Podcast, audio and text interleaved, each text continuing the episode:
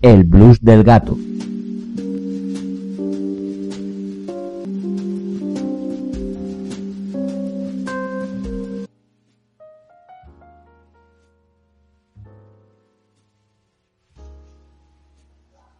Bienvenidos al Blues del Gato.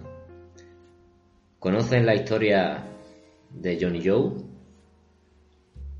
Posiblemente crean que no, pero apostaría a que muchos de ustedes sí la conocen. Porque la historia de Johnny Joe se repite muchas veces y en muchos lugares. Johnny Joe podría ser cualquiera de vosotros que nos escuche. Johnny Joe podría ser yo. Johnny Joe era un cualquiera. Era un perfecto don nadie. Johnny Joe era un chico silencioso, cumplidor, educado en valores tradicionales, acostumbrado a respetar el orden establecido. A Johnny Joe le dijeron, respeta a tus mayores, estudia, cumple con tus obligaciones, sé educado y la vida te irá bien. Y así, durante muchos años, Johnny Joe no se cuestionó esa manera de vivir. Le decían que tenía que estudiar y Johnny Joe estudiaba. Le decían que no se peleara, que no se metiera en peleas y Johnny Joe nunca se metió en peleas, tragó con abusones, tragó con canalladas, porque supuestamente eso era lo correcto, aunque él sentía que de alguna forma le estaban menospreciando y que algo debía hacer, pero nunca lo hizo. Con el paso de los años, Johnny Joe fue progresando. Él vio como muchos de sus compañeros iban naufragando en ese océano turbulento que es la adolescencia. Sin embargo, Johnny Joe seguía estudiando, no se metía en peleas, trataba de ser una persona sociable, no destacaba por nada, pero tampoco se sentía un marginado. Cuando fue creciendo, Johnny Joe escuchaba las opiniones de muchos de sus compañeros y amigos, y Johnny Joe sentía que él pensaba diferente, pero no se atrevía a decirlo, quizá porque temía ser rechazado, quizá porque temía convertirse en un marginado. Johnny Joe oía, Johnny Joe observaba, siempre observó muy bien. Pero Johnny Joe hablaba poco. La situación iba bien y Johnny Joe no se hacía más preguntas, aunque por la noche, la cama, sí que se las hacía. Le daba vueltas a qué iba a ser de su existencia. Quizá desde un punto de vista adolescente, ese miedo romántico a un futuro tenebroso, pero algo intuía. Y él sentía que muchos de sus compañeros y amigos ni siquiera se hacían esa pregunta. Él estaba convencido de eso. Él sentía que había algo diferente en él, pero no sabía cómo expresarlo. Muchos de sus compañeros, los malos, los rebeldes, socializaban más, ligaban más. Pero bueno, eso no parecía demasiado relevante. Más adelante, Johnny Joe comenzó a estudiar en la universidad. Comenzó a estudiar porque desde siempre le habían convencido de que era lo que había que hacer y tampoco se había hecho más preguntas. Siguió estudiando, su vida social se fue apagando, pero tampoco le dio mucha importancia. Y así, durante varios años, Johnny Joe llegó a terminar una carrera. Lo había pasado relativamente bien. Él creía haber disfrutado de sus años de estudiante, siendo una persona recatada, siendo una persona comedida, pensaba que se había librado de embarrarse las rodillas en el barro de esa vida mediocre de la que desde siempre le habían dicho tratara de alejarse. Pero todo cambió en la vida de Johnny Joe el día en que ya no había más, el día en que fue vomitado directamente al mundo real.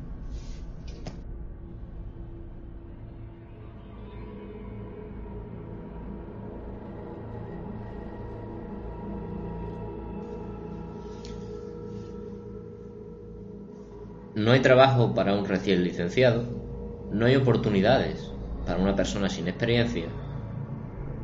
En definitiva, lo tienes muy mal, Johnny Joe. Johnny Joe seguía viendo, como siempre había hecho muy bien, y veía como compañeros a los que había perdido la pista desde hace muchos años, compañeros que habían renunciado a esa carrera gloriosa, habían ganado su dinero, habían hecho logros menores, pero en cualquier caso le pasaban por la derecha como un auténtico obús. Johnny Joe sentía rabia en sus entrañas. Johnny Joe lo entendía, lo comprendía, pero no quería comprenderlo. No quería aceptar que le habían engañado. No quería aceptar que este país le había robado su juventud. Johnny Joe comenzó a entrar en una espiral, comenzó a vivir en una corriente oscura, en un ciclo depresivo. Todo eran preguntas, todo eran decepciones. Durante meses, quizá durante años, no encontraba ninguna oportunidad. Tan solo le ofrecían más de lo mismo. Vuelve a pagar, vuelve a formarte, vuelve a hacer prácticas y al final volverás a estar en el mismo punto de partida. Mientras tanto, Douglas, Bad Boy y otros de aquellos rebeldes sin causa se alquilaban un piso, tenían hijos, se compraban un coche, formaban una familia, avanzaban. Y Johnny Joe seguía siendo una promesa, un aspirante, un eterno candidato a la nada.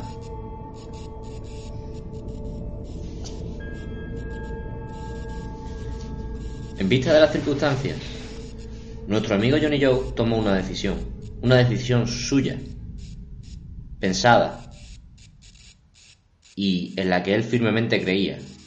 En vista de la falta de oportunidades, decidió sumergirse de lleno en la vida real, decidió aparcar sus sueños de grandeza y dedicarse a ganarse la vida, a tratar de crecer como otros de sus antiguos compañeros habían hecho. Y en ese momento, Johnny Joe se encontró con el rechazo y con el descrédito de muchas de la gente con hasta la que hacía poco había compartido trinchera. ¿Cómo puedes trabajar en cualquier empleo vulgar? ¿Cómo puedes desperdiciar tu vida de esa forma? ¿Cómo puedes, con lo que has logrado, degradarte de esa manera? Ni siquiera en su propia casa le miraban demasiado bien. Le veían como una especie de experimento fallido Johnny Joe entendió en ese momento lo que desde sus años de adolescente había sospechado. Puedes tener muchos héroes, puedes tener muchos sueños, pero a la hora de la verdad, el camino más duro hacia la edad adulta, de hacerlo completamente solo.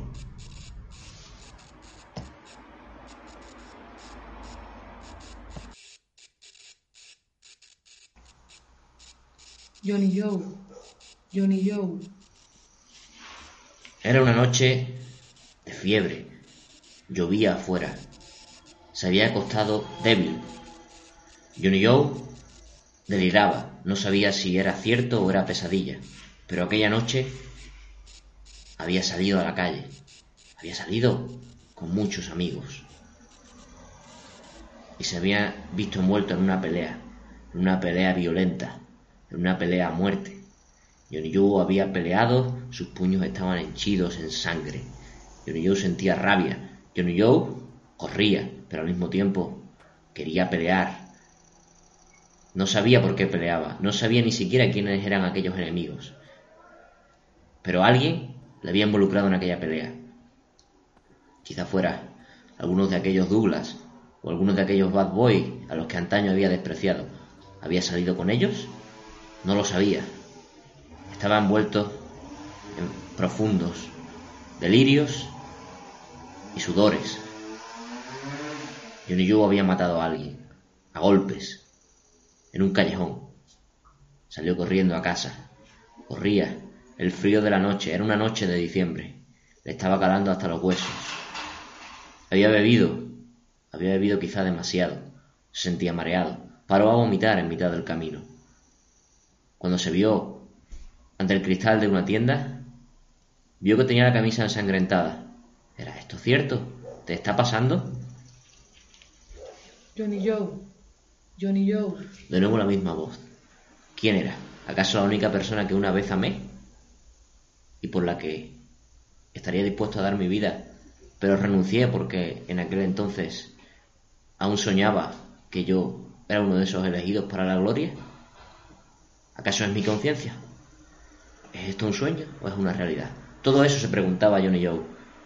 Pero se levantó, se levantó de la cama y salió corriendo. Salió de su casa.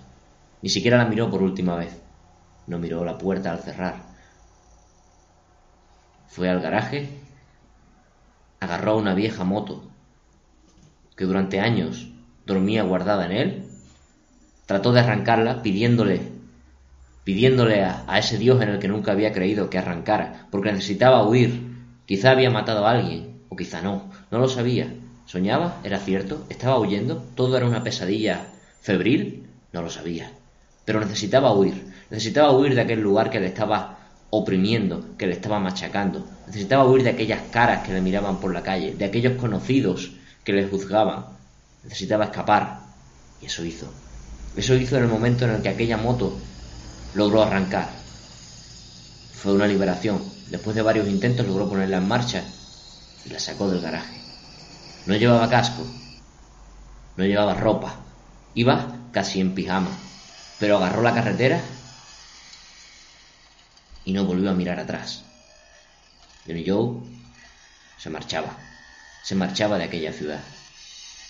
No sabía hacia dónde, ni siquiera sabía si se estaba yendo. Pero aquella noche se estaba yendo.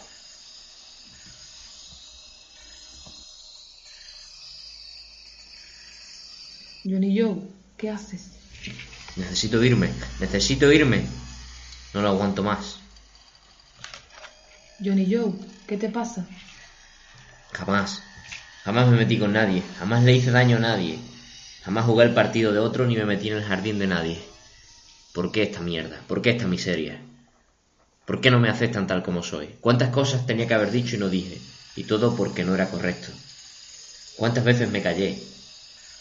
¿Y qué recibí a cambio? Nada.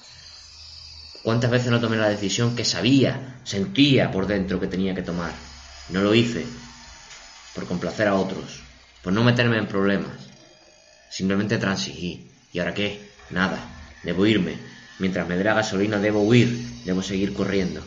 Ya encontraré mi destino.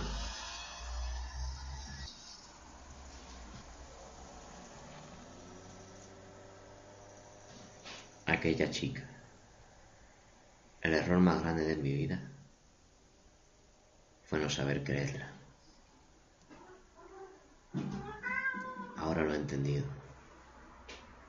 Aquel día, en aquel camino, en aquel bar de carretera, aquel barman me lo dijo.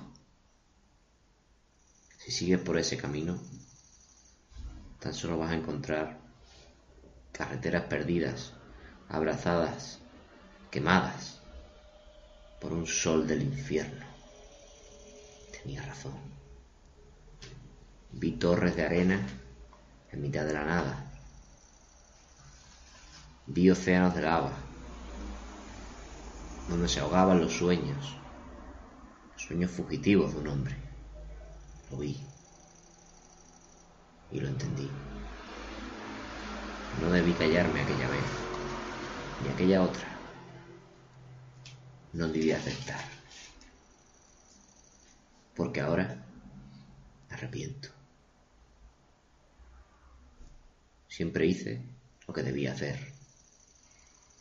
No quise ofender a nadie, me ofendí a mí. No quise fallar a nadie, me fallé a mí. No quería perder a nadie. Pero fui yo el que me perdí. Perdí el cabo. El cabo de la cuerda que me ataba a la cordura. Y ahora tengo que luchar por encontrarlo. No recuerdo cuándo fue, recuerdo cuándo empezó, pero todo terminó. ¿Cómo? ¿Cómo existimos?